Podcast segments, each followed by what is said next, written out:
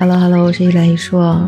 我真的没有想到今年开年的第一个大瓜是胡歌送来的。昨天所有的评论区已经炸裂了，因为胡歌发了一个微博。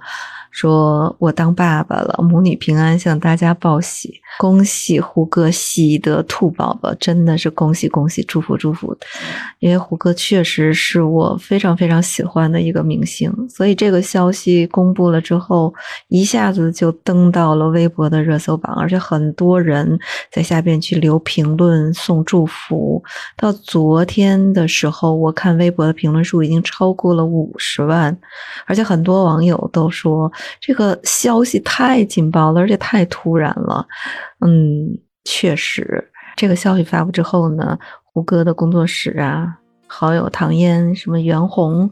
都在微博上去恭喜新手爸妈上岗。我看到好多网友说：“哎呀，琅琊榜看了三遍，特别喜欢胡歌，恭喜恭喜，拥有一个小棉袄。”那也有人说我最喜欢的演员悄悄做了爸爸，恭喜胡歌。最帅的伴郎团又少了一员，哎，好多人说哎，恭喜恭喜，太惊喜了。当然也有像我这样质疑的，就是看着手机号以为营销号又乱写一通，因为之前已经乱传了很多胡歌老婆的这种传闻。嗯，结果就是老胡找的是一个圈外人。这个网友说他一时半会儿还有点懵，没有缓过来。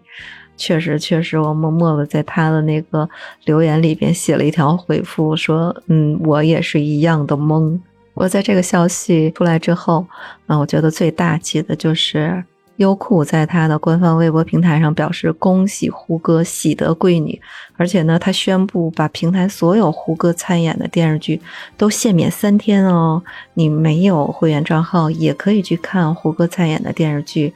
优酷上面有《仙剑奇侠传三》《仙剑奇侠传》《神话》《轩辕剑之天之痕》《风中奇缘》《射雕英雄传》《少年杨家将》等等等等这些以往胡歌参演的好剧，当然可能也有一些胡歌参演的电影。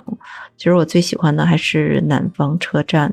最近看的胡歌的电视剧就是那部《县委大院》，而且春节的时候跟很多同学朋友聊天，都觉得《县委大院》是他沉寂了几年之后又一部非常非常出色的作品。而且最重要的是，在那个结局的最后，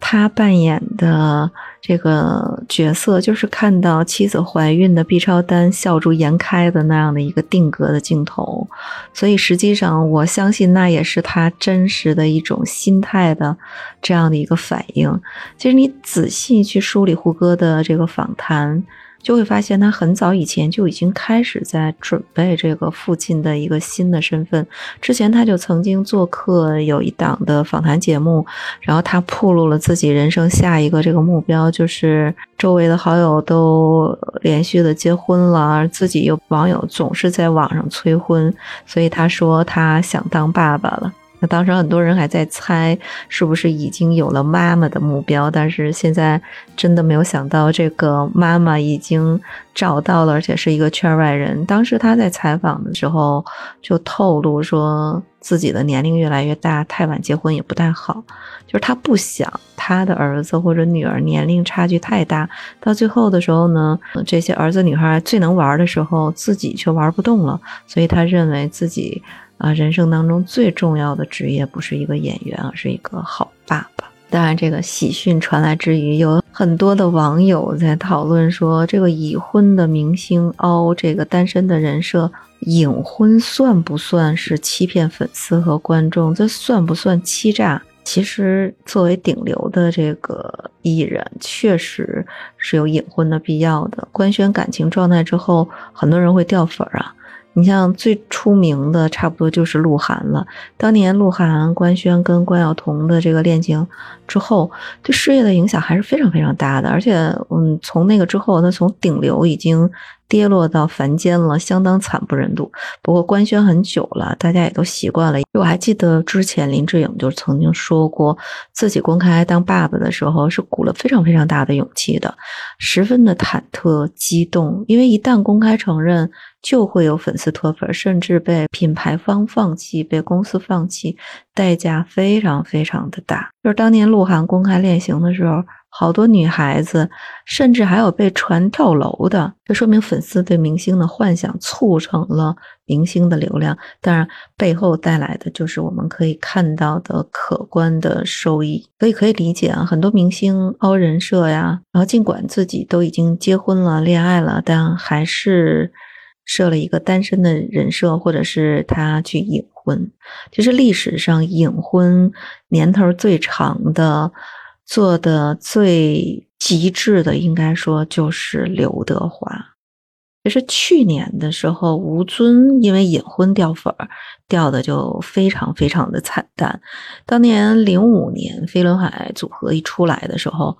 嗯，就引发了很大很大的轰动。而那个吴尊，其实在出道的时候，他已经领证结婚了。当时他的那个妻子就叫林丽颖，两个人在十六岁就已经是青梅竹马、相识相知，而且都是文莱的豪门呢。可以说两家婚姻也是门当户对的。后来呢，两个人就。就是你侬我侬的恋爱成功了，但是呢，出道之后他一直都是隐婚。虽然后来他公开了婚讯，但是，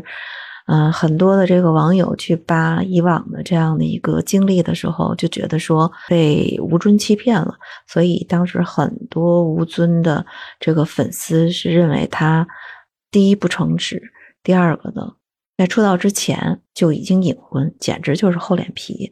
所以事件不断不断的发酵，他也退出了飞轮海，而且被冠上了一个欺骗粉丝的这个名称，那人气也严重的下滑，再也没有办法回到他巅峰的那种状态。所以现在你看吴尊基本上处于一个。嗯，退圈儿的一种状态，偶尔会录一些综艺的节目。当然，吴尊根本不差钱嘛，演艺事业对他来讲，其实也就是锦上添花的这样的一个结果。嗯，如果他愿意安心做一个富家翁，其实也是一个不错的选择。钟汉良当时也曾经陷入过。这个隐婚的状态，其实我还是挺喜欢钟汉良他的这个表演的，但是呢，嗯，他的老婆孩子的照片曝光之后，他就掉到了这个舆论的中心，而且之后他上演的很多的电视剧又遭到很多人的这种差评，就一时之间呢，两个叠加的这个事件，让他的这个口碑就一下子跌到了谷底。但是我觉得还是很钦佩钟汉良的，因为在外界的舆论和媒体的追问之下，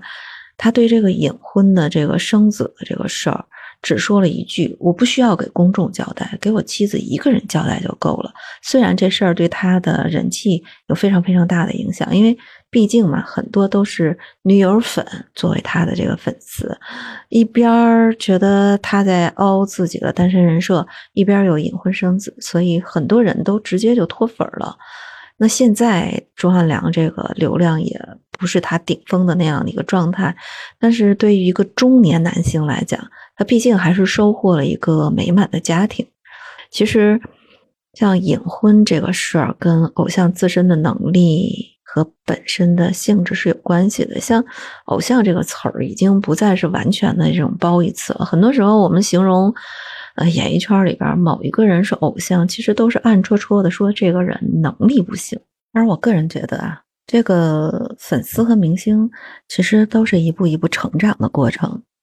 那我们所有人其实冷静下来都会清楚，明星终有一天也会结婚生子，就跟你自己也会结婚生子是一样的。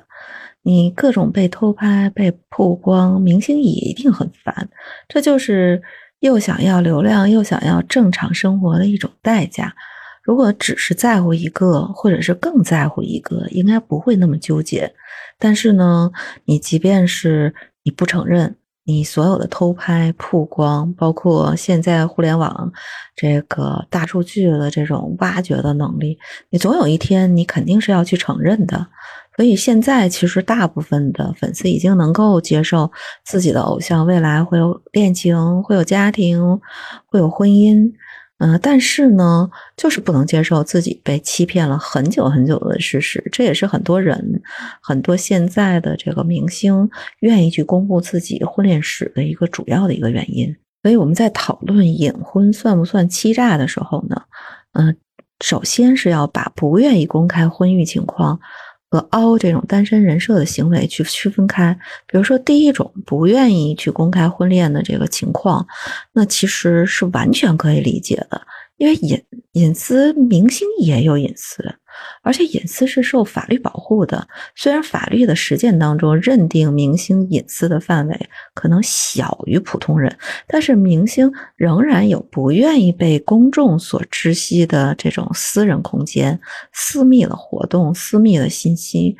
另外啊，在长时间的这种高强度的曝光里边，明星甚至可能对于隐私更加渴望，甚至很多明星在采访的过程当中，很希望自己能有像普通人一样的这种自由活动的空间。而另一方面，其实公开了很多的信息，会给明星的配偶、子女带来很多心理等等等等方面的这种影响。不公开，其实也是对家人的一种保护。当然。凹这种单身人设，除了我们所说的这些分析的原因，其实还有一个防止脱粉的主观的恶意。虽然说，除了很多的铁粉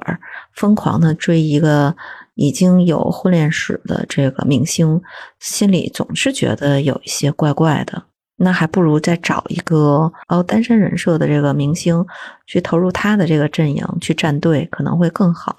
那哦这种单身人设到底算不算欺诈？其实这个要分道德层面和法律层面。其实我们很多在谴责明星欺诈，更多的是一种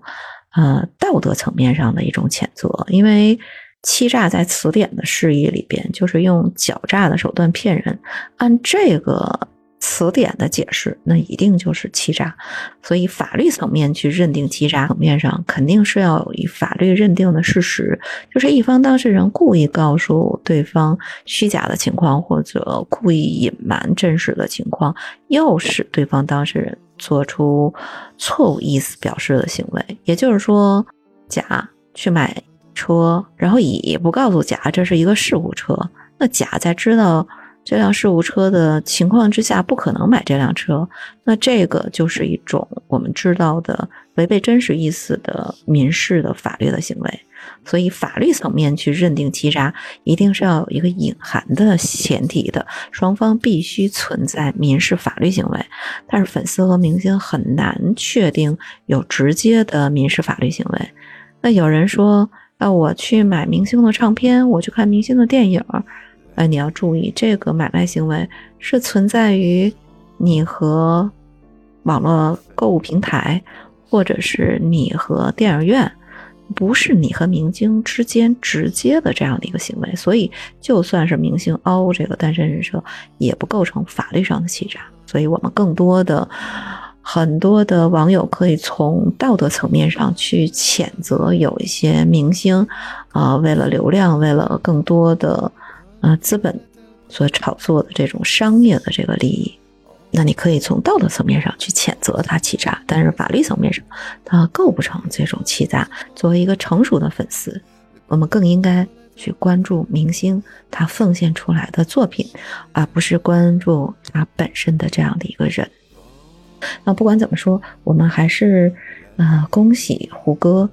或者是那些公布了所有隐婚的明星都能有一个美满幸福的家庭。好，今天的节目就到此结束，我们下期节目再见。